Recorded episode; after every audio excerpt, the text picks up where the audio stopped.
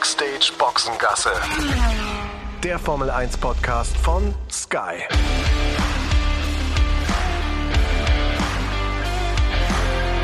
Mit Sascha Roos, Peter Hardenacke und Sandra Baumgartner.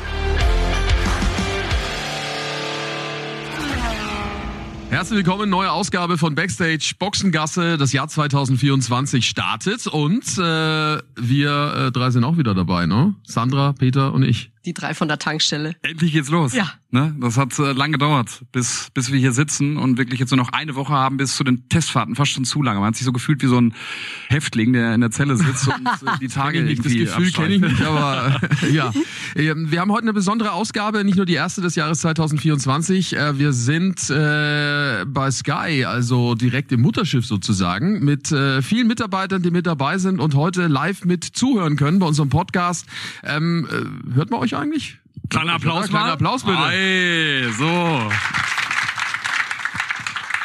Hört man. Machen wir jetzt immer, oder? Ja, finde ich auch. Mehrere tausend Leute, die hier sind. Ja, ja natürlich.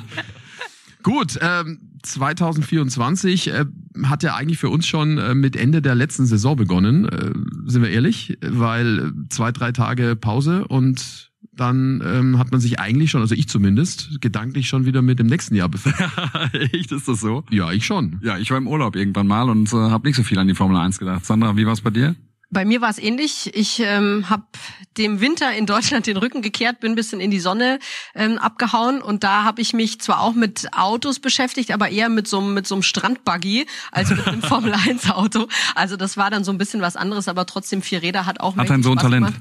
Ähm, nee, der darf ja noch nicht vorne sitzen, der ist ja erst vier, der muss hinten sitzen, aber er wird natürlich am liebsten schon gern selber fahren. Ich weiß aber ehrlich gesagt noch gar nicht, ob ich das gerne möchte, dass er das macht. Da gucken wir mal. Vielleicht ist er ja auch komplett talentfrei, es kann auch sein. Wir werden es mal ausprobieren. wir schauen mal. Ich war ja dann in der zweiten Hälfte meines Urlaubs, habe ich Ralf besucht, Ralf Schumacher, unseren ähm, Experten, der ja in Südafrika ein Hotel hat ähm, und habe da Urlaub gemacht zusammen mit äh, meiner Frau. Und spätestens als Eddie Jordan, äh, der ehemalige Teamchef vom Jordan-Team, äh, dann eines Sonntags äh, dort stand ähm, äh, für ein großes Barbecue, was angesetzt war, zusammen übrigens mit Adrian Newey, war eine größere Runde. Äh, da äh, war der Fokus natürlich wieder auf Formel 1, äh, gerichtet zumindest für eine kurze Zeit, aber wirklich unglaublich. Ralf ist sehr eng mit, mit beiden. Ähm, äh, unglaublich, was Eddie Jordan für, für ein Alleinunterhalter ist. Ja, ja, ich habe das mal vor etlichen Jahren erleben dürfen in Monaco damals. Da waren wir in der Strandbar und da kam er an mit irgendwie ein paar Leuten.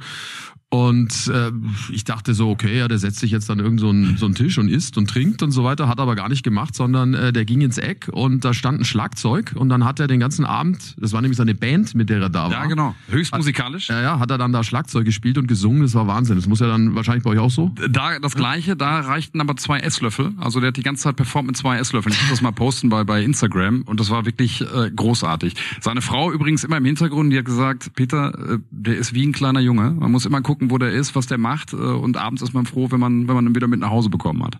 Ist ja schon so, ne? So ein Eddie Jordan ähm, ein ganz besonderer Typ. Ich habe den noch äh, erleben dürfen, als er Experte war bei bei der BBC und äh, dort sein Unwesen getrieben hat im Fahrerlager. So muss man es auch wirklich sagen. Er hat immer irgendwie also Mist gebaut, also positiv so ein Ja. bisschen, ne? Also immer irgendwelche Streiche gespielt mit, ich weiß nicht, wie alt er ist, knapp 80 mittlerweile? Nee, nee. Nee. So alt, nee, so alt ist er, so alt ist er nicht. Also die Vielleicht kann 70 mal hat er, die von euch 70 hat er gerissen, glaube ich. Meinst du? Ja, bin ich schon, ich glaube schon. Echt? Schau mal nach. Also, Also dafür hat er sich allerdings ja top die, gehalten. er hat die ja Haare sind ja- gelebt, ne? Die Haare- die sind angetackert. Die Haare sind Die haben sich ab angetackert. einem Zeitpunkt gar nicht mehr verändert, die Haare. Ja, aber ne, er hat ja auch gelebt. Also das sieht man ihm, finde ich, auch an, dass er ein gutes Leben gelebt hat. Deswegen finde ich es schwierig, ihn zu schätzen. Aber 80 würde ich jetzt sagen, ist er definitiv noch nicht. Ich habe ja so, wie man das hier macht, auch meinen Flugmodus gerade drin, deswegen dauert es gerade ein bisschen. Habe ich auch. Hat von euch mal jemand geguckt, wie, wie alt Eddie. Jordan ist? Äh, Johannes ist schon ganz eifrig dabei. Ey, die- Auf jeden Fall eins muss man sagen, egal wie alt er auch sein mag, äh, voller Leben und voller, voller Energie. Aber wie gesagt, da war natürlich dann schon so ein bisschen der Fokus auch gerichtet dann wieder auf äh, Formel 1 und an meinem letzten 75. Tag, ja, weit Ja, weg von okay. der 80, ne? Weit weg von der ja, ja. Jetzt sieht es mit Nee, nee, Sicherheit so. Also das, Gefühlt ist er da muss man wahrscheinlich sagen, da muss ich 12. schon ein bisschen besser vorbereiten. ja, ne? tut mir leid.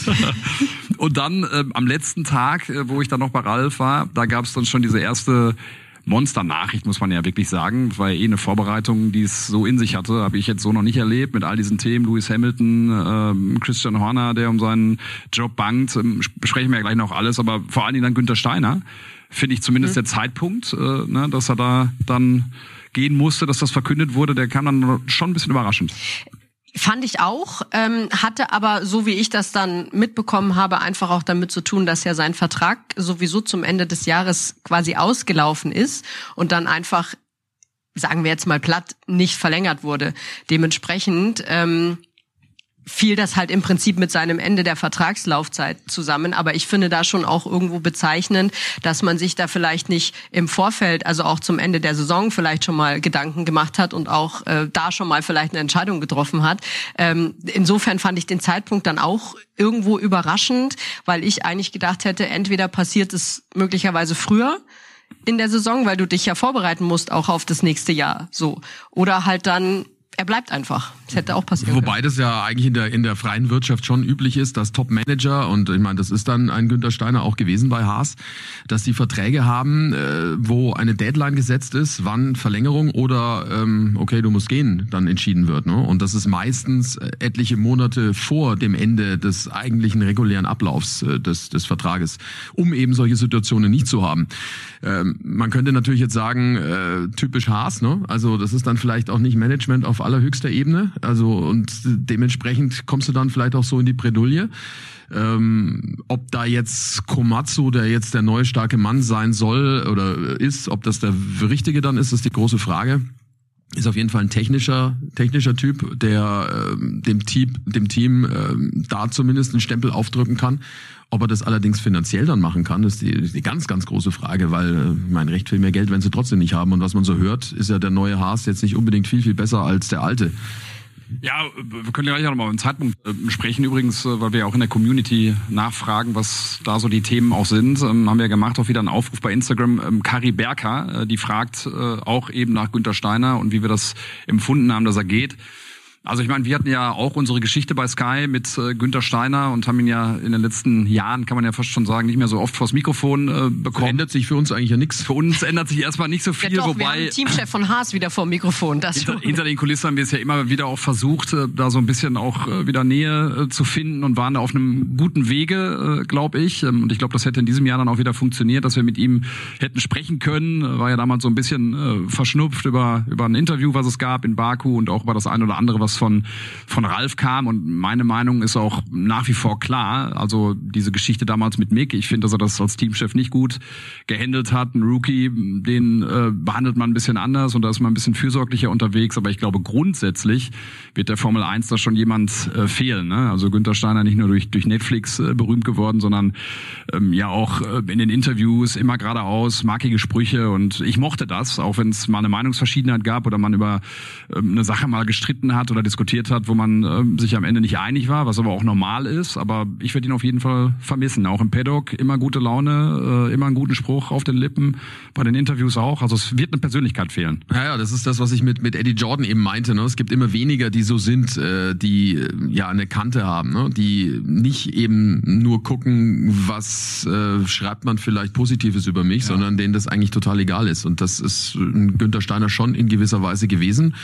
Äh, wobei er ja so im Kreise der Teamchefs jetzt auch nicht so auf der Beliebtheitsskala ganz oben war. Das, ne? das stimmt, was man so hinter den Kulissen gehört hat, vor allen Dingen eben auch durch Drive to Survive, weil er da ja sehr viel Platz eingenommen hat. Das hat nicht jeder gerne gesehen. Und ähm, ja, vor allen Dingen äh, viel Präsenz und wenig Performance, wenn man dann auch auf das Haas-Team guckt. Ne? Äh, Zehnter geworden, jetzt das zweite Mal in Folge. Ich war ja da jetzt auch bei der bei der Vorbereitung, habe Nico Hülkenberg äh, besucht in Benbury, das ist so 100 Kilometer nordwestlich von London, wo man das ähm, äh, europäische Quartier hat seitens des Haas-Teams Teams, da war Ayao Komatsu auch da. Und du hast natürlich schon gemerkt, ne, also allein schon so das Thema Präsenz, da ist natürlich jetzt äh, ein anderes Zeitalter angebrochen. Ne? Also ich glaube, die Hierarchien, die werden ein bisschen flacher werden. Bin gespannt, welchen Ansatz er findet, was man so hinter den Kulissen hört äh, beim Haas-Team, diese Reifenproblematik die am, äh, äh, im letzten Jahr vor allen Dingen wehgetan haben, die gibt's in diesem Jahr auch noch, äh, weil sie das Problem nicht verstanden haben. Also nach ja, vorne sagen sie alle was anderes, aber hintenrum ja. heißt es, äh, dass es nicht, dass es wohl noch nicht gelöst ist. Aber auf der anderen Seite, das hatten wir ja zuletzt im Jahr auch schon, dass es einige, ich sage jetzt mal, technische Direktoren gab, die ja dann zum Teamchef wurden. Wir hatten das mit Andreas Deller bei McLaren, wir haben es mit James Fowles bei, bei Williams, die, finde ich, beide eigentlich echt einen guten Job mit den Teams gemacht haben. Insofern könnte ich mir schon auch vorstellen, dass jetzt eben auch durch diese Seite, diese eher technische Seite, vielleicht auch bei Haas da jetzt so ein bisschen anderer Wind, ein anderer Spirit irgendwie auch, auch reinkommt. Und das kann natürlich auch wiederum was Positives sein, weil ich muss schon sagen, diese, diese technischen Direktoren, die dann eben diese Verantwortung fürs Gesamtteam bekommen haben, die finde ich, haben letztes Jahr einen Bombenjob gemacht. Definitiv, ne? Und haben sich auch entwickelt, finde ich, was, was die Präsenz anbetrifft. Ne? Andreas Steller, ich meine, du bist äh, vor den Rennen immer bei ihm und besprichst äh, viele Dinge. Ähm, eh ein super sympathischer Typ und ich finde auch, dass er jetzt vor dem Mikro nochmal lockerer geworden ist. Ja, ja, also äh, Andreas Steller ist Wahnsinn. Also auch von seiner Art her, was man so innerhalb des Teams hört, bei, bei McLaren äh, kommt er da sehr, sehr gut an mit seiner Art. Ähm, will auch gar nicht irgendwie in dieses Teamchefbüro rein. Ich weiß nicht, ob er das jetzt zum, zum Beginn der neuen Saison ändert, weil äh, das das war immer leer, ne? Das Büro, das früher Andy Seidel hatte. Mal schauen, wie sie das dann in diesem Jahr handeln wollen. Und bei James Fowles ist es ja ähnlich. Das sind natürlich allerdings auch äh, zwei Typen, die in der Lage sind, auch ja vor dem Mikro oder vor einer ja großen Menge dann auch zu sprechen. Das finde ich ist bei Ayo Komatsu ein bisschen bisschen schwieriger. Also ne, das so ganz versteht wohl. ihn auch schlecht. Ne? Na, er fühlt sich auch nicht so wohl, habe ich oft das Gefühl. Ne? Ja. Und das Ding als Teamchef gehört es natürlich auch dazu, dass du in gewisser Weise repräsentieren musst, dass du dich ja auch äh, eine Menge stellen musst, dass du den Standpunkt der Firma, des Teams dann auch äh, repräsentieren musst. Und das glaube ich, weiß ich jetzt nicht, ob er das so rüberbringt, wie das vielleicht für Haas wichtig gewesen wäre. Also eine Rolle, die ja Günther Steiner unfassbar gut eingenommen hat. Also das ist ja mal Fakt. Ne? Und Klar, da gibt's ja nach wie vor Gerüchte. Warum kam es dann zum Zerwürfnis? War das wirklich nur leistungsbezogen? Weil, äh, glaube ich nicht, weil dann hätte man ihn ja eigentlich schon ne, früher seines Jobs entbinden müssen. Grundsatzfrage war es dann. Ja. Ne? Investiert man ins Team oder nicht? Äh, Gene Haas sagt, nee, mit den Mitteln, die wir haben, muss mehr möglich sein. Äh, Geht um Effizienz. Ne? Und Günter Steiner hat gesagt, nee, nee, reicht nicht. Äh, es muss jetzt mal Geld investiert werden. Und ich glaube, darüber haben sich die zwei ähm, dann auch wirklich entzweit. Ne? Und äh, übrigens ganz interessant, weil Nico hat gesagt, er hat den Anruf von Gene Haas zwischen Weihnachten und Neujahr bekommen, äh, dass Günter Steiner weg ist. Also hinter den Kulissen ist da, glaube ich, dann auch noch ein bisschen Arbeit verrichtet worden, um dann wirklich auch alle zufriedenzustellen und äh, eine gewisse Ruhe zu haben, bevor man es dann auch wirklich offiziell verkündet. Ja, wobei es ja auch Gerüchte gab, dass er irgendwie Teamanteile haben wollte. Ne? Also das habe ich gehört. Ich weiß nicht, ob es stimmt, aber das habe ich jetzt von mehreren Seiten gehört, dass Günter Steiner wohl gesagt hat, pass mal auf, mein Freund, ich bin hier derjenige, der dieses Team nach vorne bringt. Also zumindest mag stimmt aber, stimmt aber wohl nicht. Stimmt nicht? Also was ich habe jetzt so hinter den Kulissen gehört, dass es nicht stimmt. Er war wohl involviert, was so Deals mit Sponsoren, zum Beispiel MoneyGram, äh, anbetrifft. Da war er mit äh, Hätte er wahrscheinlich gern ein paar Prozente gehabt. Ja, aber hat er. Da hat, hat er. Da hat er. Hat er bekommen. Äh, genau, hat er, hat er, äh, wie Ralf mal sagen würde. Also da hat er seine Prozente bekommen. Was war so für euch die, die Story schlechthin jetzt in der Vorbereitung? Ja, ja, ganz klar. Ah, so. Was ist ne? das für eine Frage? Aufgelegter Elfmeter. Aufgelegter Elfmeter. Wie war der Wir Tag? schieben den Torwart jetzt zur Seite und dann ist er auch fix Ja. drin. Ja, ich fand, also für mich war der Tag. Also, ne, Lewis Hamilton. Lewis Hamilton, klar, zu, Ferrari, ne? Der zu Ferrari wechselt Logisch. von Mercedes. Ach so. Ach so. Ja. Ja, für die, die es nicht wissen. Mag es vielleicht auch den einen oder anderen geben. Für mich war es echt so ein bisschen surreal, weil ne, morgens kam das ja auf, ähm, die Engländer gleich direkt vorgeprescht mit der Breaking News war ja auch Deadline Day, ne? Und die haben groß aufgemacht, nicht äh, erster großer Transfer im Fußball, sondern erster großer Transfer in der Formel 1. Und ich meine, dieses Thema haben wir ja schon die ganze Saison immer immer wieder gehört. Da gab es immer wieder die Gerüchte, Elkan, also John Elkan, der Ober Oberboss von Ferrari, äh, baggert im Prinzip an Lewis Hamilton. Ähm, das, das waberte so über die ganze Saison, flaute dann wieder ab und dann wurde es auf einmal wieder heiß und sehr konkret. Und ich habe tatsächlich auch so den ganzen Vormittag noch gedacht, boah, irgendwie glaube ich das nicht. Irgendwie glaube ich nicht, Ja. dass das stimmt. Und ähm, als dann natürlich diese Nachrichten rauskamen, es gibt ein, ein, ein internes Meeting bei Mercedes, wo dann eben Toto Wolf wohl der Mannschaft auch verkündet, dass ähm, Lewis Hamilton ähm, wechselt zu 225. Da dachte ich mir so, okay, das ist tatsächlich irgendwie konkret. Und dann spannen sich bei mir schon so diese Gedanken weiter. Erstens mal, wie geht's dann weiter bei Mercedes? Zweitens mal, wie wird denn das auch dann in 2025 mit mit Lewis Hamilton und mit Ferrari und mit Charles Leclerc? Und ich habe dann auch so ein bisschen an die ganzen Interviews gedacht, die ich mit äh, Lewis Hamilton ja auch über die Jahre schon geführt hatte. Und also es war jetzt bei ihm nicht so der Fall, dass er schon vor Jahren gesagt hat, mein absoluter Traum ist es, nochmal bei Ferrari zu fahren. Das war zum Beispiel bei dem Sebastian Vettel ein ganz anderer Punkt. Vielleicht hat er diesen Traum einfach nur nicht ähm, öffentlich kundgetan, hat ihn in sich gepflegt, aber ich hatte immer so den Eindruck, der bleibt einfach fix bis zum Karriereende äh, bei Mercedes und beendet da seine Karriere. Und deswegen hat's mich tatsächlich schon überrascht, aber auf der anderen Seite ist es natürlich auch so, warum auch nicht so eine Chance ergreifen? Also das Zeug hat er, auch in, in einem Alter von 39 Jahren, finde ich, hat er das Zeug dazu, auf jeden Fall. Und wenn sich diese Möglichkeit bietet und dann kommt so ein John Elkan, der bestimmt auch gut den Geldbeutel aufgemacht hat, warum einfach nicht ergreifen, diese Möglichkeit? Wobei ich ja äh, nicht glaube, dass es ums Geld geht. Ne? Also Nein. äh, das hilft glaube ich, ist nicht, der, ist nicht der Punkt. Ähm, es geht wahrscheinlich wirklich nur darum zu sagen, man fährt ein, ein, ein rotes äh, Auto auf der Rennstrecke. Ich glaube, das ist das, was er, weil du es gerade sagtest, ich meine, es hat er schon immer wieder mal so unterschwellig äh, durchblingen lassen, durch, durchklingen lassen, so heißt äh, durchklingen lassen, dass das für ihn äh, schon auch noch ein Traum wäre, ein Formel 1 Auto, einen roten Ferrari zu fahren. Ähm, und dann gibt's ja nach wie vor das Gerücht mit diesen, mit diesen Verträgen von der Länge her, von der Laufzeit her, ähm, zwei Jahre oder drei Jahre, was wohl ein Thema war bei Mercedes. Äh, man wollte ihm nur zwei Jahre geben. Ursprünglich, glaube ich, sogar nur ein Jahr.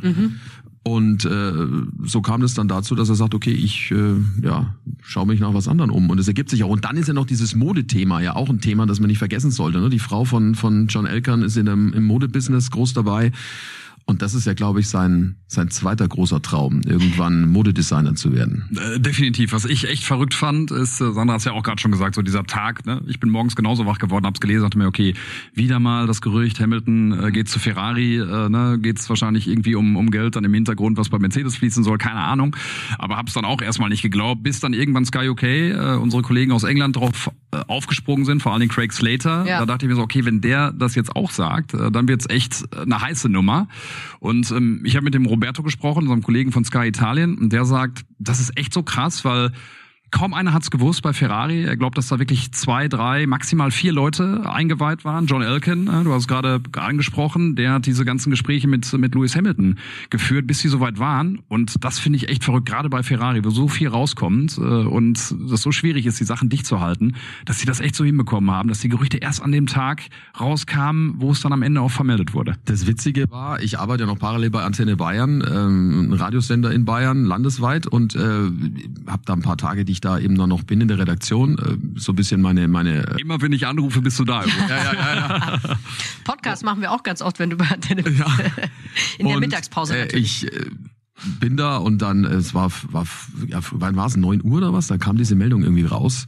Und dann spricht mich der Nachrichtenkollege an und sagt so, hey Sascha, hier äh, Lewis Hamilton, äh, Ferrari. Ich so, ja, völliger Quatsch.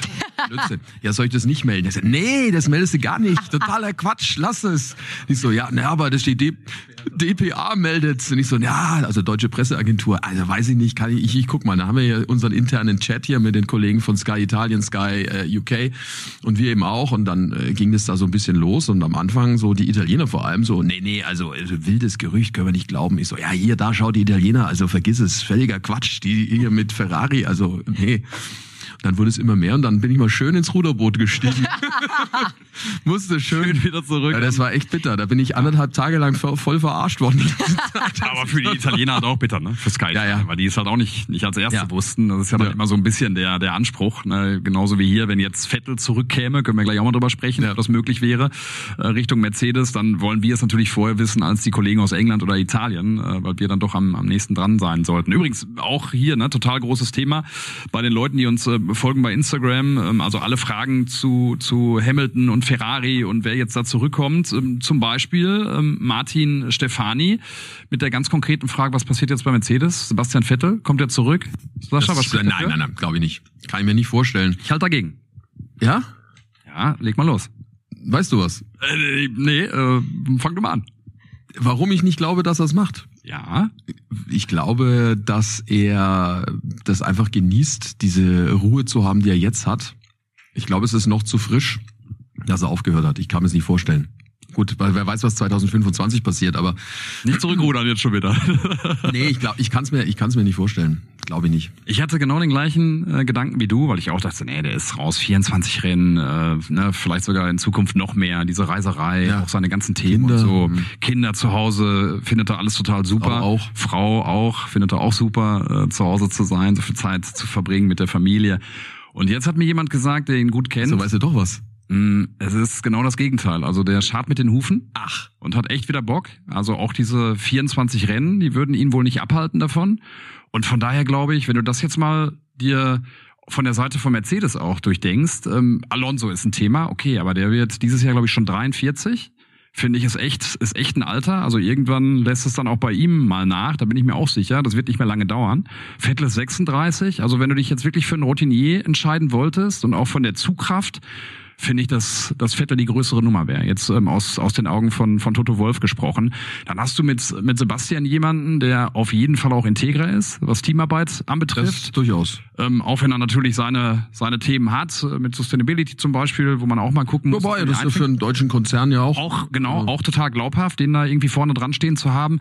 Alonso, muss man ja immer sagen. Na gut, das ist ja, Mike ist ja Krack, Nomade. Nein, aber Mike Krack kriegt super hin, den so in dieses Team bei Aston Martin zu integrieren und auf all seine Sachen zu reagieren und macht das klasse. Aber Alonso hat in der Vergangenheit eben gezeigt, dass er nicht immer der Teamplayer ist. Und wenn Sachen nicht funktionieren, auch mit dem Nomade. Russell zum Beispiel dann, dass es dann Probleme geben könnte. Also wenn du jetzt nur auf die Routiniers guckst, würde ich sagen, ganz klar Vorteil Vettel. Das Einzige, was dagegen sprechen könnte, ist vielleicht, dass man, dass man sagt, nee, man setzt auf einen Rookie, dann hätte Mick Schumacher wieder Chancen. Aber wie gesagt, Ja gut, er ist ja auch kein Rookie mehr, so richtig jüngerer Genau, jetzt. genau. ne? Aber wenn man jetzt auf eine jüngere Farbe setzen wollte und ich glaube, dass, dass Russell auf jeden Fall das Vertrauen bekommt, äh, die Nummer eins zu sein, um, um einen Titel zu fahren, dass der die Zukunft ist. Ne? Das, du bist ja eh ein großer Russell-Fan und von daher glaube ich diese Konstellation mit Vettel, wenn du dir das mal auf den ersten Blick anguckst und auch auf den zweiten oder dritten, ich finde, das wird immer stimmiger und von daher glaube ich dran, dass äh, Sebastian Vettel ähm, äh, zurückkommen wird in die Formel 1 und im nächsten Jahr der Teamkollege sein wird von, äh, von George. Hätte ich jetzt nichts dagegen, das fände ich gut. Äh, Du hast gerade Mick angesprochen, ne? das ist natürlich jetzt auch für ihn, äh, finde ich, ein, ein, ein unfassbar wichtiger Moment, weil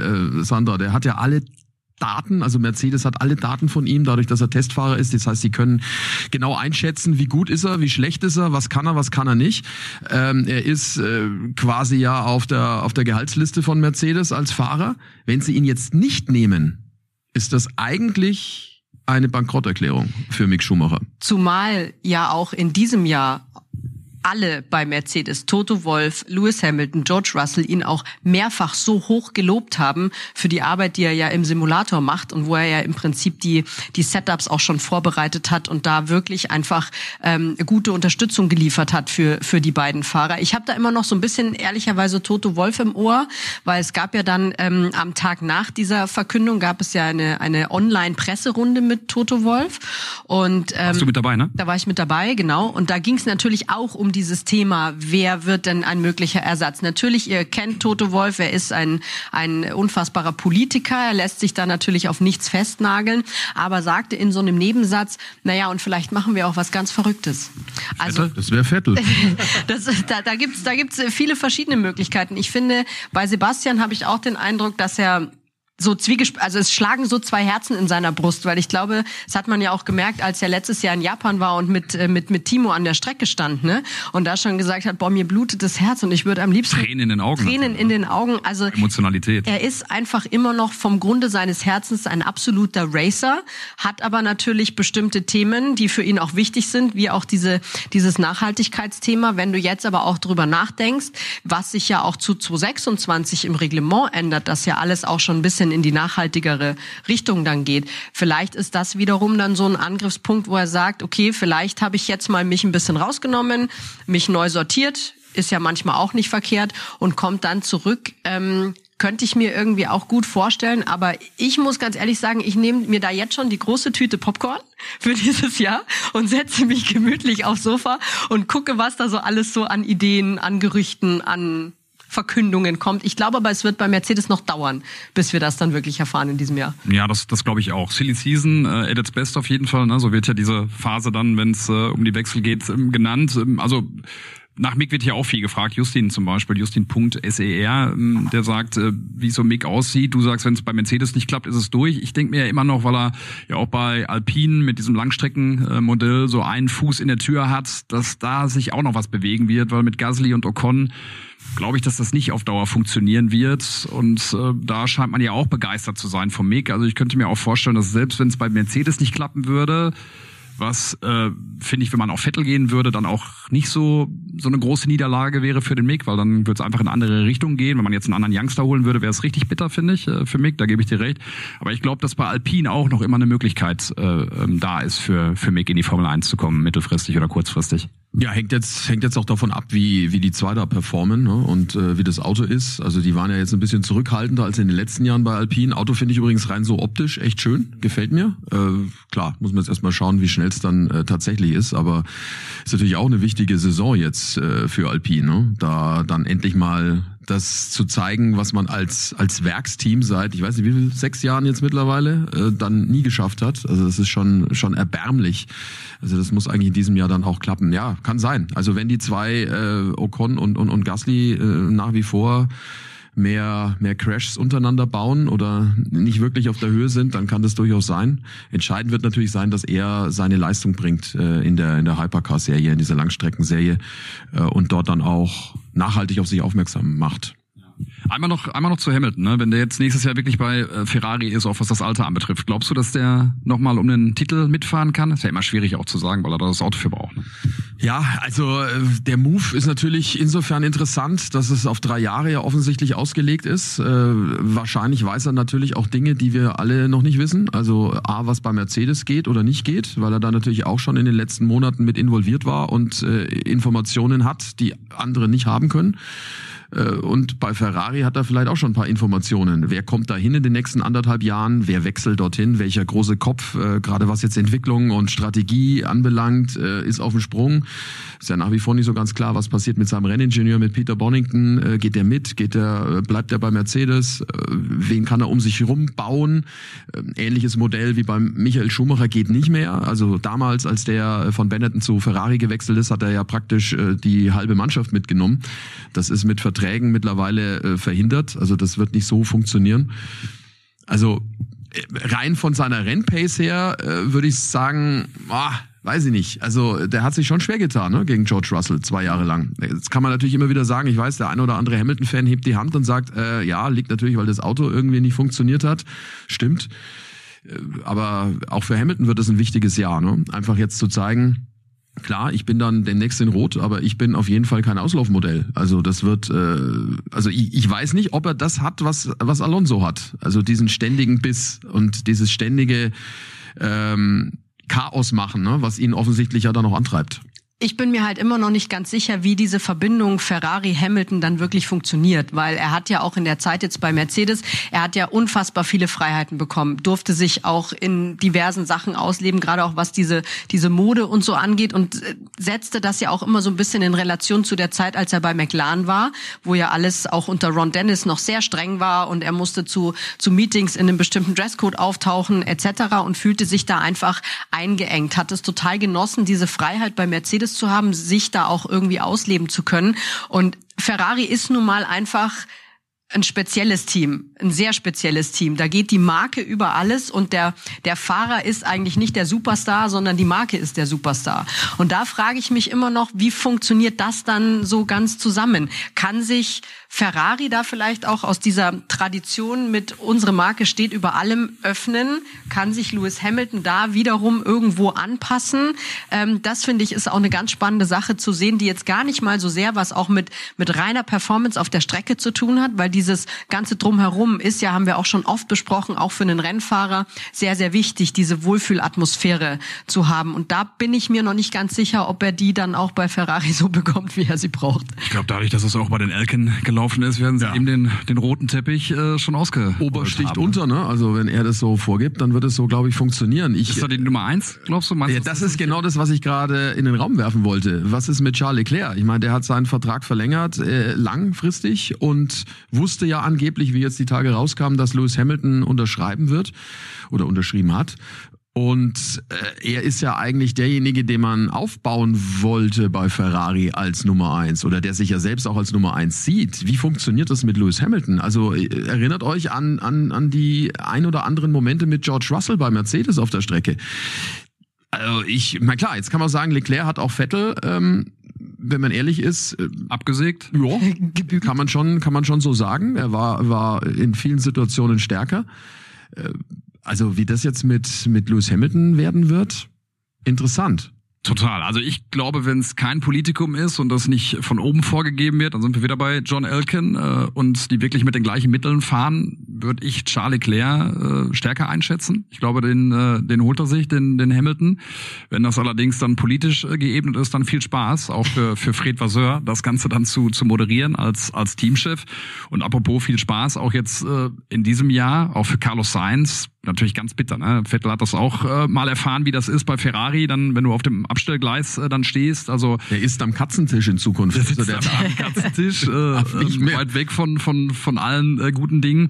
Also ich glaube, für den wird das eine ganz schwierige Saison und bei Mercedes übrigens auch. Ne? Also Russell, Hamilton, hast du gesagt, letztes Jahr äh, gab es das schon hier und da ähm, äh, eine Stichelei auch auf der Strecke. Also ich glaube, das wird dieses Jahr auch nochmal richtig lustig für für Toto. Ja, das ist richtig, aber ich glaube, dass das natürlich anders gelagert gelagert ist. Ich meine, Mercedes hat Lewis Hamilton sehr viel zu verdanken. Insofern wird es äh, auch anders laufen.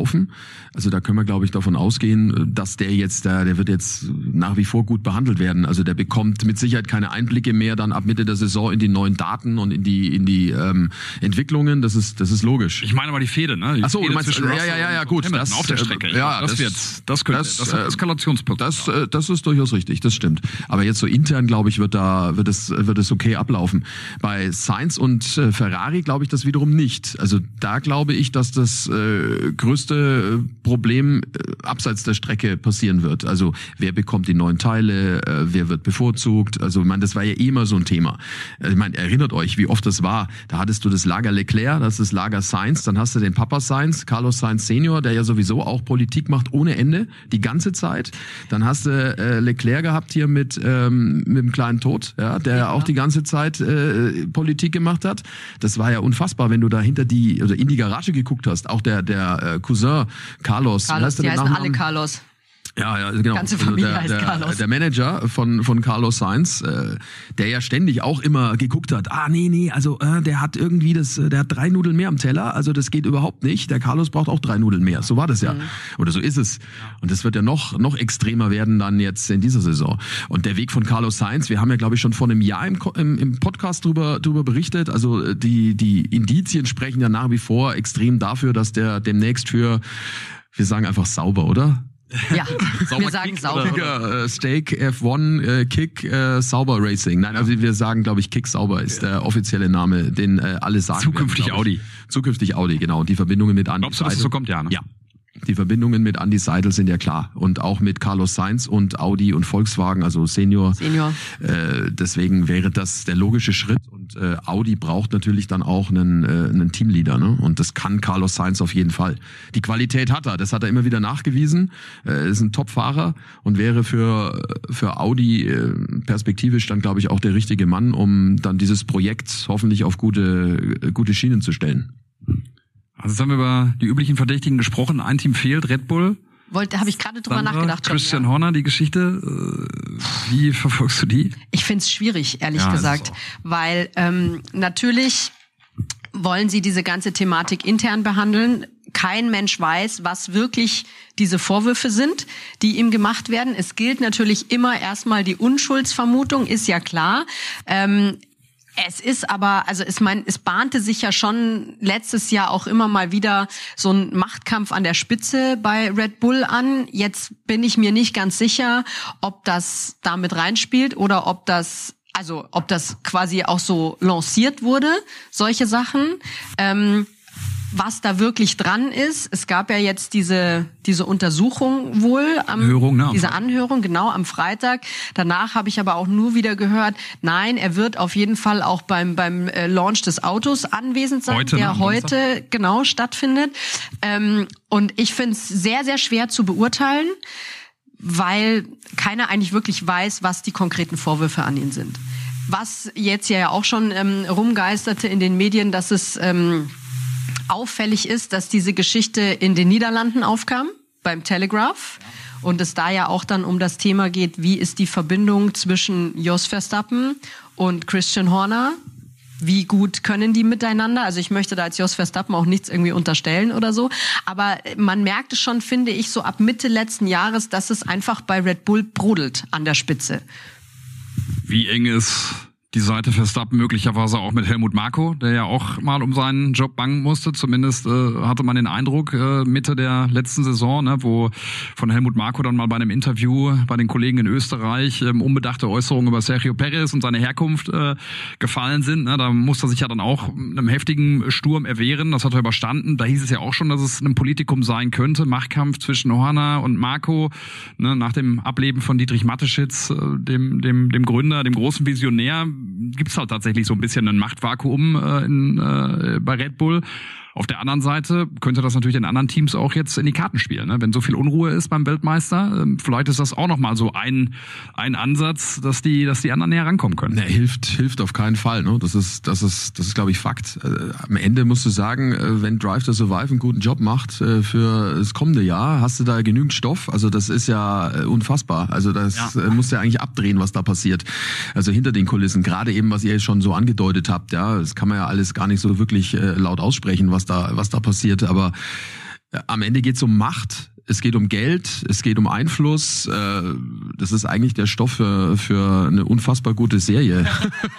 ja, ist so. Gute ja, Zeiten, so. schlechte Zeiten. Na, ist ja wirklich so. Ja. Also äh, warum ist ähm, warum ist Dr. Helmut Marko noch im Amt? Ja, weil Max Verstappen äh, quasi gesagt hat. Ja, hier ändert sich gar nichts. Äh, ja, ja, genau. Hier ändert sich mal nichts. Also wenn der weggeht oder weg muss, dann ja, weiß ich nicht, ob ich hier noch weiter Lust habe zu fahren. Also das ist ja mal, äh, ist ja so. Ja. Ja. So, dann äh, durfte der bleiben. Und äh, dann sind auf einmal alle still. Ja. Und äh, jetzt kommt die Geschichte hoch. Dann kommt die Geschichte hoch, ja. Und erinnert euch, dann ging es um um Alpha Tauri, äh, um das Team, wird's verkauft, wird's nicht verkauft, wer äh, hat Einfluss auf dieses zweite Team? Wer will Anteile an dem Team? Wer will Geld haben? Also ich meine, das ist ja jetzt auch kein Geheimnis, dass Christian Horner ein Ego-Problem hat. Es ist so. Also äh, das Wie ist. Meinst du das denn? Äh, naja, also äh, ne, also ich meine, der schaut hoch, hoch schaut er zu Toto Wolf und sagt, äh, der hier, äh, ich habe auch äh, so und so viel mal den Weltmeistertitel geholt. Alle reden über Toto Wolf als den Topmanager. Äh, Toto Wolf hat Anteile 33 Prozent an Mercedes. Ich will auch Anteile. Ist übrigens total verrückt, so. weil du das gerade ansprichst. Ähm, es gibt ja wirklich diese Geschichte, dass äh, Christian Horner irgendwann gesehen hat, boah, es läuft ein super Porträt gerade über Toto Wolf, äh, den Teamchef von Mercedes äh, bei Servus TV. Warum haben die nicht so ein Ding über mich gemacht? Na eben. Also auf ja, der, auf der Ebene doch. läuft das wirklich ab. Und es ist doch so. Denkst, das, das kann nicht wahr sein. Es ist doch also, so. Warum reitet der in jeder dritten Netflix-Folge äh, über seine Anwesen irgendwo in England? Äh, ist doch so. Ja. Ja, ja, es ist äh, also, auf jeden Fall erstaunlich. Also nee, nicht falsch verstehen. Ich mag den, ja. Ich finde den ja von seiner Art her auch wichtig, ne, weil wir ja am Anfang ja über Typen gesprochen ist haben. Das ist ja. schon wichtig. Also der ist ja. schon sehr, sehr wichtig. Aber um das Ganze zu verstehen, muss man natürlich auch erkennen, äh, wie tickt der, warum ist der so. Und äh, das hat natürlich auch so ein bisschen damit zu tun, dass ähm, die, die eigentlich schon erfolgreich, also viele, die schon erfolgreich sind, immer noch mehr wollen und noch mehr Einfluss haben wollen und äh, noch besser. Sonne fliegen. Ja, die, ja, Icarus. Icarus. Perfekt. Das ist äh, wirklich äh, erstaunlich und das hat definitiv auch seine Ursache in, in, in seiner Persönlichkeit. Ich bin echt gespannt, den zu sehen im, im Fahrerlager wieder. Heute wäre ich schon gern mit dabei äh, beim Lounge, um wirklich mal zu, also der muss sich ja so unwohl fühlen, äh, diese, wie sie mit diesen Fragen umgehen werden. Äh, werden wahrscheinlich nicht sagen, weil es ein laufendes Verfahren ist. Ich habe jetzt auch gehört, dieser Anwalt, der ihn befragt hat, der ist jetzt erstmal im Urlaub. Also das ruht jetzt erstmal ähm, äh, diese Geschichte. Also das schleppen die mit rein in die Saison, ne? Ja, ja kann, kann, kann, alle anderen Konkurrenten nur freuen. Ja, ist wirklich so. Ja, also apropos, was was was glaubt ihr so? Was was steht an? Äh, wer wird der erste Verfolger sein von, von Red Bull? Sind da mehrere Teams, die, die um die Weltmeisterschaft fahren? Auch ganz viele, die das fragen. Zum Beispiel Philipp R. 3009. Wer wird Weltmeister? 2024. Ah, das haben wir in, in ähm, ich glaube, einer der letzten Podcast-Folgen letztes ja. Jahr. Ja. Hattest du, Peter, auch wieder die Frage gestellt. Und da habe ich damals noch gesagt, es wird Carlos Sainz. Das glaube ich jetzt äh, nach dem. Du darfst noch mal, du darfst noch mal. Ruderboot vom Sascha ja, ja. und ruder noch mal zurück, weil mit ähm, mit dem äh, vor dem Hintergrund, dass er jetzt wahrscheinlich nicht mehr die neuen Teile als erstes bekommt etc. Glaube ich, dass er nicht die Chance hat, Weltmeister zu werden. Ähm, dann sage ich jetzt, wie ich letztes Jahr auch schon gesagt habe, es wird Charles Leclerc. Ähm, ich glaube schon, dass, dass es bei diesen drei Top-Teams noch näher zusammengeht, habe aber immer noch ein Auge auch auf McLaren. Die haben sich ja sehr gut präsentiert, auch in dieser in dieser Saison sind da stark rangekommen. Ich glaube ehrlich gesagt, dass es für jetzt zum Beispiel, weil wir über Alpine gesprochen haben, für ein für ein Team wie Alpine noch nicht dazu reicht, vorne in die ersten drei als Überraschung zum Beispiel mit reinzustechen.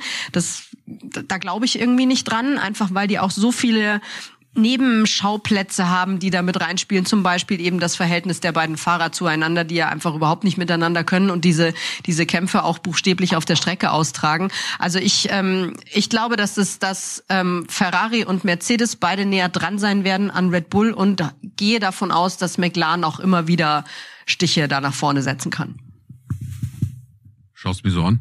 Ich würde gerne wissen, Ach so, du, du- du machst dann- übereinstimmst oder wo's, wo geht bei dir die Reise hin, was, was so die Konkurrenten anbetrifft. Diese ganzen Launches, die wir jetzt schon gesehen haben, Mercedes, McLaren, Ist ja- ist echt schwierig, da Ja, was jedes Jahr rauszuerkennen, dasselbe, ne? ist ja jedes Jahr dasselbe. Also ich meine, die Autos äh, ja, gleichen sich an, ne? ist auch normal. Was ich interessant finde, ist, dass viele Teams jetzt, äh, gerade was die Hinterradaufhängung anbelangt, äh, das Modell von, von Red Bull äh, fahren, also diesen Ansatz wählen. Äh, ist jetzt zu kompliziert, Pushrod und Pullrod zu erklären, aber da geht es um die Aufhängung. Es ist jetzt äh, eigentlich relativ gleich, nur Ferrari und Haas ähm, haben es noch anders. Ähm, der Frontflügel von Mercedes sieht interessant aus, wenn es auch wirklich der Frontflügel dann ist. Also das weiß man auch nicht. Äh, deswegen muss man da echt abwarten und vorsichtig sein. Also ich gehe davon aus, dass die Teams alle näher zusammen sind, die Top-Teams. Ähm, interessant wird sein, ob ähm, Red Bull die Zeit wirklich sehr gut genutzt hat Ende der letzten Saison, als man da schon alles hat liegen lassen, was das aktuelle Auto anbelangt und sich auf das zukünftige konzentriert hat. Weil sie diese Einschränkungen natürlich auch haben, ne? Ja, natürlich. Budget Cap äh, Weniger überschritten Windkanal und so. Ähm, Hatten, ne? Ab Kanada äh, letzten Jahres Ja. angeblich der Blick auf das Auto für dieses Jahr. Und das, das wiederum ist natürlich schon weiter, äh, also ein, ein langer, langer Zeitraum, in dem du das Auto entwickeln kannst. Ja, es ist halt auch die Frage, auch das ist äh, immer wieder das Gleiche, wenn ein Auto schon nahezu ausentwickelt ist, also bei 96, 97, 98 Prozent ist, äh, um auf die 100 zu kommen, diese zwei, drei Prozent sind die schwierigsten. Ein Team, das halt bei 90 Prozent Entwicklung ist, wird leicht, wird sich leichter tun, Prozente zu finden. Also ganz schwer. Ich hoffe wirklich drauf, dass es super eng ist, dass es streckenabhängig auch ist, dass du nicht wirklich sagen kannst, äh, wer ist wo der Beste und dass du Rennen oder dass wir Rennen erleben dürfen, die spannend sind, wie wir sie zum Beispiel in Las Vegas hatten, äh, wo du wirklich nicht weißt, bis zwei, drei Runden vor Schluss, äh, wie geht's aus. Oder Singapur, war auch so ein Singapur war mega, Rennen, ja. Ähm, das, das wäre schön. Am Ende ist es mir egal, wer Weltmeister wird, ehrlich. was, hast du, da- was hast du noch gesagt? Ich hatte, glaube ich, Verstappen gesagt. Mir ist es am Ende wirklich egal, ja, weil. Äh, Warst du mutig? Nein, der kann ja, nein, kann er ruhig werden. Das ist ja auch völlig okay. Er ist ja ein super Fahrer und alles top. Ich will einfach nur spannende Rennen haben und ich möchte bis kurz vor Schluss oder kurz vor Ende der Saison äh, ein Fragezeichen haben, ja, oder mehrere. Wer, wer landet wo? Und das, damit wäre schon viel geholfen. Ne? Es Ja, geht, ja, geht ja am Ende drum, dass wir äh, spannende Wochenenden haben. Ja? 24, ja, das ist ja wahnsinnig viel. Also wäre es ja toll, wenn wir zumindest bei 16 Rennen, 17 Rennen sagen könnten, wow, was für ein Rennen, das war ja Wahnsinn. Ja, das wäre, das, das, das, das, das, damit wäre ich schon super happy. Ich glaube, ich habe Lando Norris gesagt, ne? Ich ehrlich gesagt, ich weiß es gar nicht Ich auch mehr. nicht mehr, aber ich würde jetzt einfach nochmal in die Kerbe, Ja. in die Kerbe gehen. Lando Norris, äh, McLaren hat ja einfach auch super, super Schritte gemacht. Ne? Diese tolle Arbeit, die äh, ähm, die, ähm, die Andreas Seidel da geleistet hat in der Vergangenheit, hast du gerade auch schon gesagt, von Andreas Steller äh, super fortgeführt worden. Ne? Die sind äh, solide. Ähm, bei denen glaube ich geht einiges. Die haben eine tolle Paarung mit Oscar Piastri, Aber Norris. auch da ist äh, Potenzial drin, ne, was jetzt Konflikte anbelangt. Also momentan alles easy, aber erinnere dich an äh, Stop the Glock. Da hat Lando gegen Timo Tischtennis gespielt und äh, das war so beim Einspielen. Ich glaube, das haben wir sogar gesendet, äh, die Aussage. Ja. Äh, da ist er gefragt worden äh, von, von Timo so, wie ist das mit dem Oscar? Und er hat gesagt, es nervt ihn total, dass der so gut ist. Und äh, ich meine, was du da so beim Tischtennisspielen mal so sagst, so nebenbei, ja, so nicht so ganz fokussiert auf deine Antwort, logischerweise, weil du dich auf den Ball konzentrierst. Das ist ja auch der Hintergrund, warum wir dieses Format auch so gewählt haben, ja, dass äh, Mal was rausrutscht. ja, da, genau. Also nicht nur der. Ball, sondern, sondern auch mal eine Aussage. Und äh, da steckt viel drin, glaube ich. Und äh, dem Oscar traue ich auch viel zu. Wenn er das mit den Reifen in den Griff bekommt, äh, dann ist er tatsächlich ein harter Konkurrent äh, für, für Lando Norris. Er hasst es und er liebt es, ne? sagt Lando Norris. Ja. Er hasst es, weil er den ab und zu schlägt. Also der Piastri, den Norris und der liebt es, weil er ihn besser macht. Ähm, und ich glaube, das ist halt irgend das, was es auch so interessant macht und so vielversprechend für McLaren, wenn es nämlich genau so ist, dass sie sich gegenseitig pushen zu den Limits auf eine faire Art, was ich beiden zutraue, weil es beides auch clevere und gut erzogene Jungs sind, dann äh, kann das echt funktionieren. Ne? Und bei Piastri bin ich gespannt nach diesem ersten Jahr, wo der Druck vielleicht auch gar nicht da war, jetzt eine andere Erwartungshaltung. Alle sagen, Mensch, jetzt dieses Jahr könnte der Norris ja. echt schlagen. Und vor ähm, allem auch eine andere Rolle, ne? Das ja. ist ja das Nächste, wenn du neu bist. Das ich meine, das kennt jeder von euch und von uns, ja. Wenn du neu bist in der, in der Firma, so die ersten Wochen, Monate, schaust du mal, dass du so ein bisschen unterm Radar fliegst und dich so ein klein wenig eingewöhnst und alles passt und, äh, ne? Und dann irgendwann, wenn du dann feststellst, okay, jetzt muss ich den nächsten Schritt machen, muss man vielleicht auch mal ein bisschen unangenehmer werden in der einen oder anderen Situation. Und ich glaube, dass das jetzt auf den Oscar zukommt. Guter Punkt, ja. Und das, diesen Schritt zu machen, also ne, muss sich ja jeder von uns mal hinterfragen, kriegt man das so einfach hin in seiner Persönlichkeit, ja, ohne jetzt, ja, ohne jetzt unangenehm ja. zu sein, ne? Also das ist ja das Nächste. Das ist für den für den jungen Menschen, ich weiß nicht, wie alt ist er, 21, 22, äh, ist das, äh, glaube ich, schon auch eine große Challenge neben dem Schnellsein auf der Strecke. Ja. Und Norris, glaube ich, mittlerweile auch schon im achten Jahr Formel 1. Naja, kein Oder? Sieg, ne? Kein Sieg, ja. Einmal hat er weggeschmissen, glaube ich, in der Türkei ja. bei Regen. Nee, in, äh, in, in, in Russland. Sochi. Ja. Ja. Ja, spannend. Äh, wird auf jeden Fall eine super Saison werden. Jetzt nutze ich einfach mal die Chance, weil wir hier auch äh, wirklich ein paar Mitarbeiter dabei haben. Und äh, so ist es. ich sehe ja den Francesco hier schon die ganze Zeit. Äh, ja, der, der ist den der scharf schon. Der war schon mal Ferrari. Wenn ich Probleme habe mit meinem Laptop oder mit meinem Handy, und das ist wirklich oft der Fall, und dann weiß ich nicht weiter, dann hilft Francesco. Großer Ferrari-Fan. Äh, Francesco, äh, die Frage an dich. Wie hast du das Ganze jetzt erlebt mit, äh, mit Lewis Hamilton, dass er zu Ferrari geht? Hast du dich gefreut oder denkst du dir, oh Gott, oh Gott, äh, jetzt wird's noch wilder? Ähm, also, nee, also ich habe mich gefreut wie ein kleines Baby. Also ehrlich, das war ein tolles Ereignis. Ähm, ja, mal schauen. Ich wollte schon direkt auf 25 switchen, sagen wir so. Ähm, nee, aber mal schauen, was dieses Jahr wird. Hoffen wir, dass die jetzt endlich mal ein gutes Auto gebaut haben. Äh, viele Gerüchte sagen, viele Techniker sind zu Ferrari gewechselt. Mal schauen, ob es mal endlich mal wird oder sehr nah dran im Vergleich zu letztes Jahr. Und sag mal, und für wen bist du dann im nächsten Jahr? Bist du dann eher Richtung Leclerc oder ähm, bist du jetzt Hamilton, euer neuer Gott? Nee, also Charles natürlich. Ähm, auch Hamilton, mal schauen. Also ich hoffe, dass, wie, wie gesagt, also gutes Auto, geba Auto gebaut wird und dann ähm, mit der Saison, wer vorne ist, dann auf den dann pushen, sagen wir so. Francesco, wir werden das, äh, wir werden das besprechen, weil ich weiß, ich werde äh, wieder das ein oder andere Mal während der Saison zu dir kommen. Ähm, habt ihr noch Fragen hier aus, aus, eurer, aus eurer Runde hier in Richtung uns? Was wollt ihr noch wissen? Der Johannes hat das Mikrofon. Achso, Johannes genau. ist unser Mann. Äh, Johannes, Johannes dreh dich um. Dreh dich Einfach um. Da, da, da, da, genau. da lang. Äh, kurz den Namen sagen und äh, wo du arbeitest. Bei Sky. Ja, ja, welche Abteilung? Ja, super. ah, okay, auch bei Sky. Das ist ja interessant. Achso, äh, Ton, kannst du mal das Gastmikro ja, ja. anmachen, bitte? Mach da. Gut. Hat er. Hi, Hi, ich bin der David, ich komme aus der Fußballabteilung. Stark, David. Eine Frage aus dem Winter war ja auch so rund um Andretti. Jetzt will ich auf dieses Thema explizit gar nicht so eingehen, aber ich würde generell von euch drei wissen, ob ihr auch so das Empfinden habt, vielleicht doch mittellangfristig mehr als 20 Autos in der Formel 1 zu haben oder ob ihr euch damit in Anführungszeichen zufrieden gebt mit den 20, die es jetzt sind. Äh, da kann ich, also ich habe oder die äh, Sandra ja auch damals noch, äh, wir haben ja auch die Zeiten erlebt, äh, als es noch mehr Autos waren ähm, am, am Grid. Äh, das war äh, mit Sicherheit äh, spannend.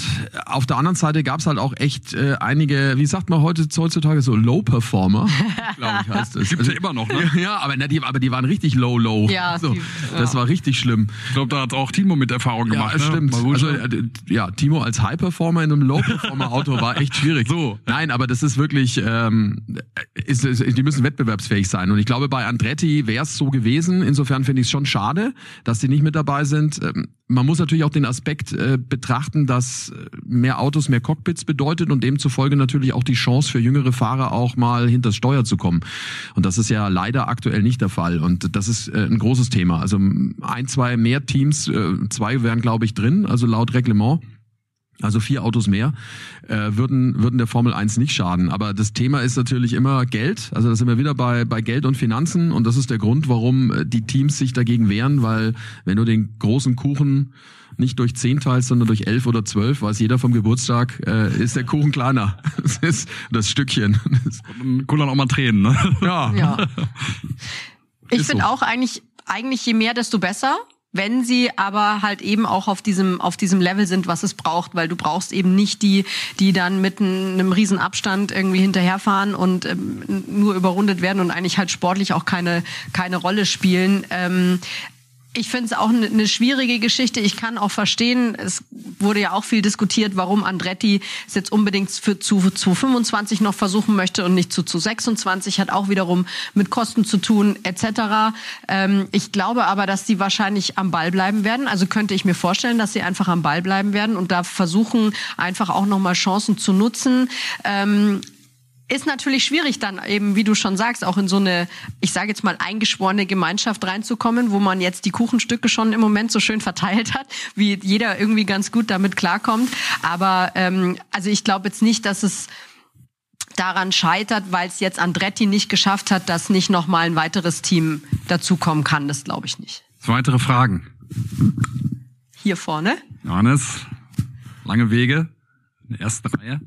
Hi, ich bin Anton aus unserem HR-Team und ich frage mich, worauf freut ihr drei euch persönlich in eurem Job am meisten im Hinblick auf die bevorstehende Saison?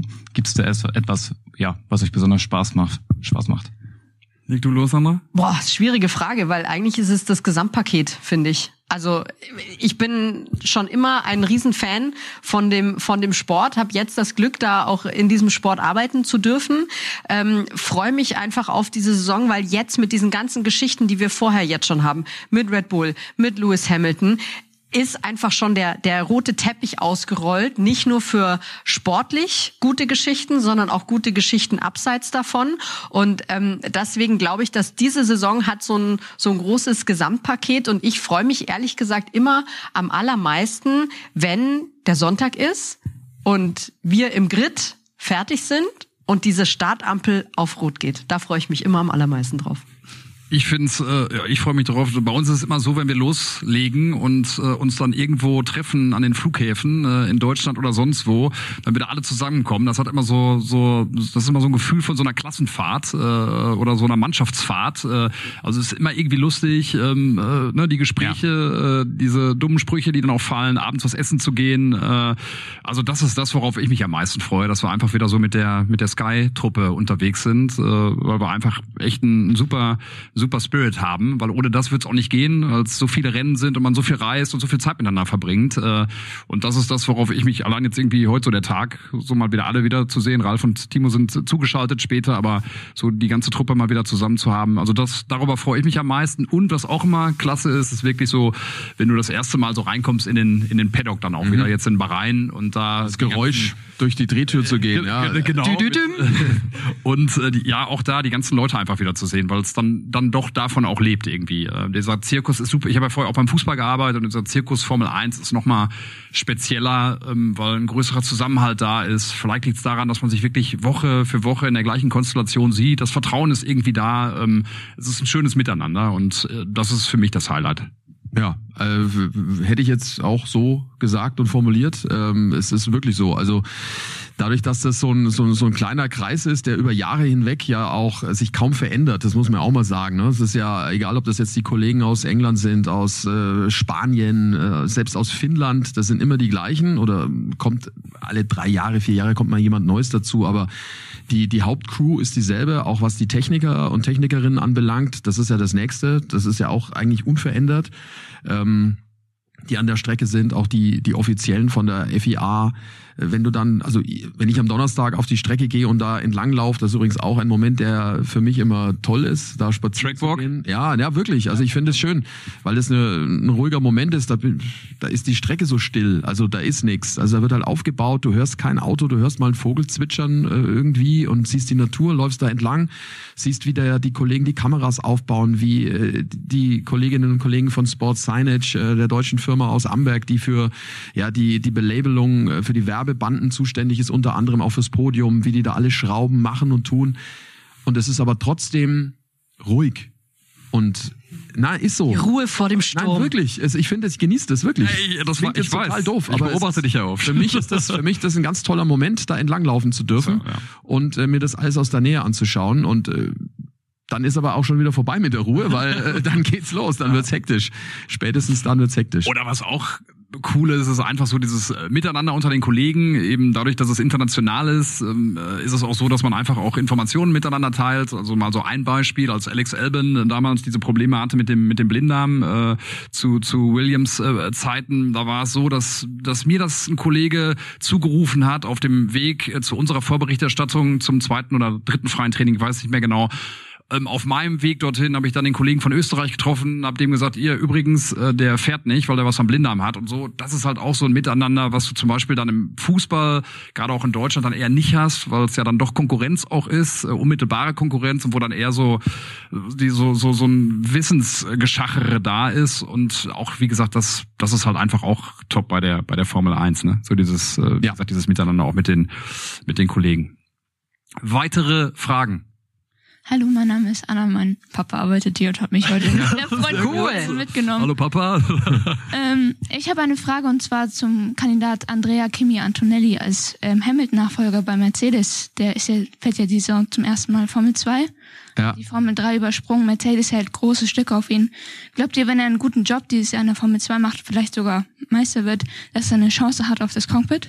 Hast du ja heute Ja, ja, ja. auch angesprochen, Ja, Namen, richtig, ne? witzig, dass du das jetzt gerade sagst. Also der ist natürlich schon eine Granate, muss man sagen. Also allein mit dem Vornamen, ne, Kimi Antonelli, also das äh, läuft. Da weiß man, dass von vornherein schon klar war, in welche Richtung das gehen soll. Äh, 17 ist der. Äh, erst, ähm, also du bist gut informiert, richtig? Der hat die Formel 3 übersprungen, hat die ähm, Formel Regional gewonnen. Äh, da ist auch Tim Tramnitz mitgefahren, der jetzt Formel 3 fährt. Äh, übrigens ein Deutscher unter Red Bull oder mit Red Bull Unterstützung. Also ich, das glaube ich nicht. Also das kann ich mir nicht vorstellen, dass wenn er äh, als 17-Jähriger die Formel 2 gewinnt, dass er dann direkt ins äh, Cockpit von Mercedes steigt. Äh, Das wäre übrigens auch bitter für Mick dann. ne? ja, das wäre äh, das wär Worst Case. Ja, aber da, nee, glaube ich nicht. Kann ich mir nicht vorstellen. Ich glaube, dass der eine gute Rolle spielen wird in der Formel 2, aber äh, das ist natürlich schon auch ein äh, ganz schöner, äh, ganz schöner äh, Satz, den du da machst, ne? Von Formel Regional. Das sind quasi für die, die es nicht wissen, das sind wie Formel 3 Autos, äh, dann aber ein bisschen langsamer und dann da direkt rein ins ins ins Formel 2 Fahrerfeld bin gespannt. Das ist auf jeden Fall eine, eine interessante Personalie. Äh, Italiener. Die Italiener dürsten ja förmlich nach äh, erfolgreichen, na, der Francesco, Francesco da hinten, nickt da hinten, dürsten ja förmlich nach äh, erfolgreichen Formel 1 Piloten. Das ist ja schon ewig lange her, dass da irgendeiner mal wirklich was gerissen hat. Ähm, deswegen, den wird man verfolgen und Mercedes hat natürlich da einen guten Job gemacht, sich seine Dienste schon mal gleich zu sichern. Weitere Vorne, Fragen? vorne rechts war. Ja. Servus, ähm, Erik aus dem Finance. Ähm, mich würde interessieren, äh, bei Red Bull ist man ja nicht wirklich zufrieden mit Sergio Perez Performance und seht ihr da vielleicht in der Zukunft ähm, potenziell eine Kombi aus Max und Lando Norris, die ja sich auch privat gut verstehen? Finance bist du, ne? Eine Frage zurück, wie sieht's aus mit unserem Budget eigentlich? Sieht gut aus, ich schau Sehr, mal, sehr gut. ich Yes. schau mal, ob ich ein paar Mal verschieben kann. Ja, aber in die richtige Richtung, ne? Ja, sehr gut. Aber zu, zu Sergio Perez haben wir ja auch, das ist ja so das Dauerthema. Ne? Da werden wir äh, zum Teil auch sehr kritisch beäugt, auch von, von, äh, von Leuten, die uns folgen bei, bei Social Media. Aber auch da ist es ja so, über Helmut Marko haben wir, haben wir heute schon gesprochen, den wir ja auch total schätzen für seine Direktheit, was Interviews angeht. Und der setzt den Mexikaner ja auch wirklich immer wieder unter Druck, wenn es nicht läuft. Ähm, Und ich glaube, das bleibt ein Dauerthema. Ähm, Der wird sich beweisen müssen. Ähm, Ich glaube, dass Red Bull das in den letzten Jahren auch schon gezeigt hat, dass die nicht davor scheuen, auch mal während der Saison einen Fahrer auszutauschen. Und das könnte Perez auch drohen. Ralf hat oft genug gesagt, dass er glaubt, dass er schon in diesem Jahr nicht mehr mit dabei ist. Da ist aber nach wie vor Bewegung drin. Denn Ricciardo steht da hinten dran. Albern hat angeblich einen Dreijahresvertrag angeboten bekommen. Ja. Also, an, also wie, da muss man immer sehr vorsichtig sein, ne? was da gesagt wird, geschrieben wird und was man da hört. Äh, angeblich, ich weiß allerdings nicht, ob Albern das wirklich von sich aus dann nochmal möchte. Ja, aber er steht unter Beobachtung. Ja, ja. Ne? Perez ist definitiv äh, mehr, mehrfach angezählt.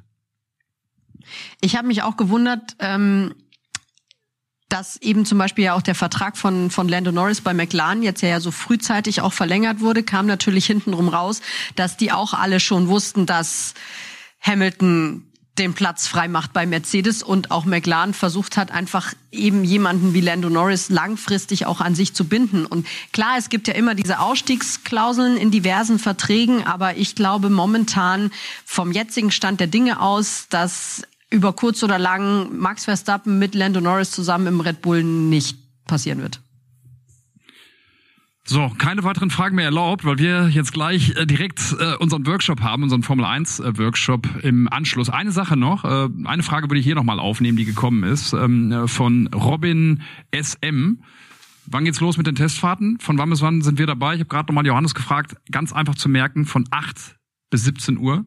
Mittwoch Aber bis Freitag. Wieso ist das einfach zu merken? Von 8 bis 17 Uhr? Ja, weil diese ganzen Unterbrechungen äh, muss ich da nicht Ach sagen. so, ich dachte, jetzt, ich dachte, da steckt jetzt irgendwas drin. 8 und Also 17 für mich- mit den Zahlen hier. Nee. Ganz einfach zu merken von 8 bis 17 Uhr. Für mich, für mich zumindest Caro einfach, weil ich dachte, oh Gott, jetzt äh, Session 1, Session 2, 13.30 Uhr, dieses, jenes, das. Nein, 8 bis 17 Uhr, an Gut. allen Tagen dabei, alle Mittwoch- Rennen Mittwoch, Donnerstag, wir. Freitag. Mittwoch, Donnerstag, Freitag, Sascha dabei, Ist- Sandra dabei, ich dabei, Ralf, Timo, ähm, äh, viele Gäste, die wir eingeladen haben. Jos Capito werden wir schalten, weil wir mit dem dann Hardenacke trifft aufnehmen werden. Also auch da geht's weiter, der ehemalige Teamchef von, von Williams in der Motorworld in München.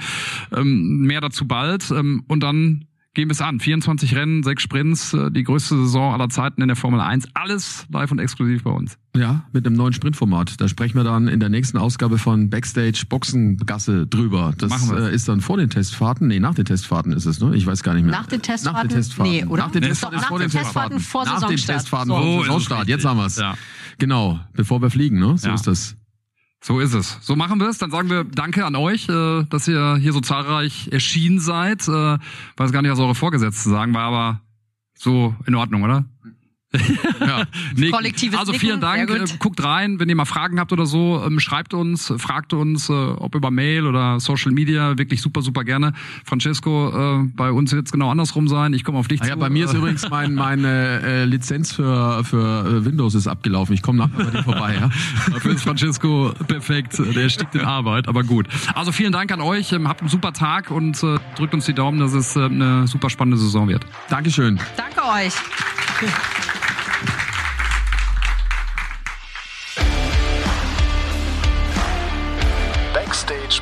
Boxengasse ist eine Produktion der Podcastbande im Auftrag von Sky.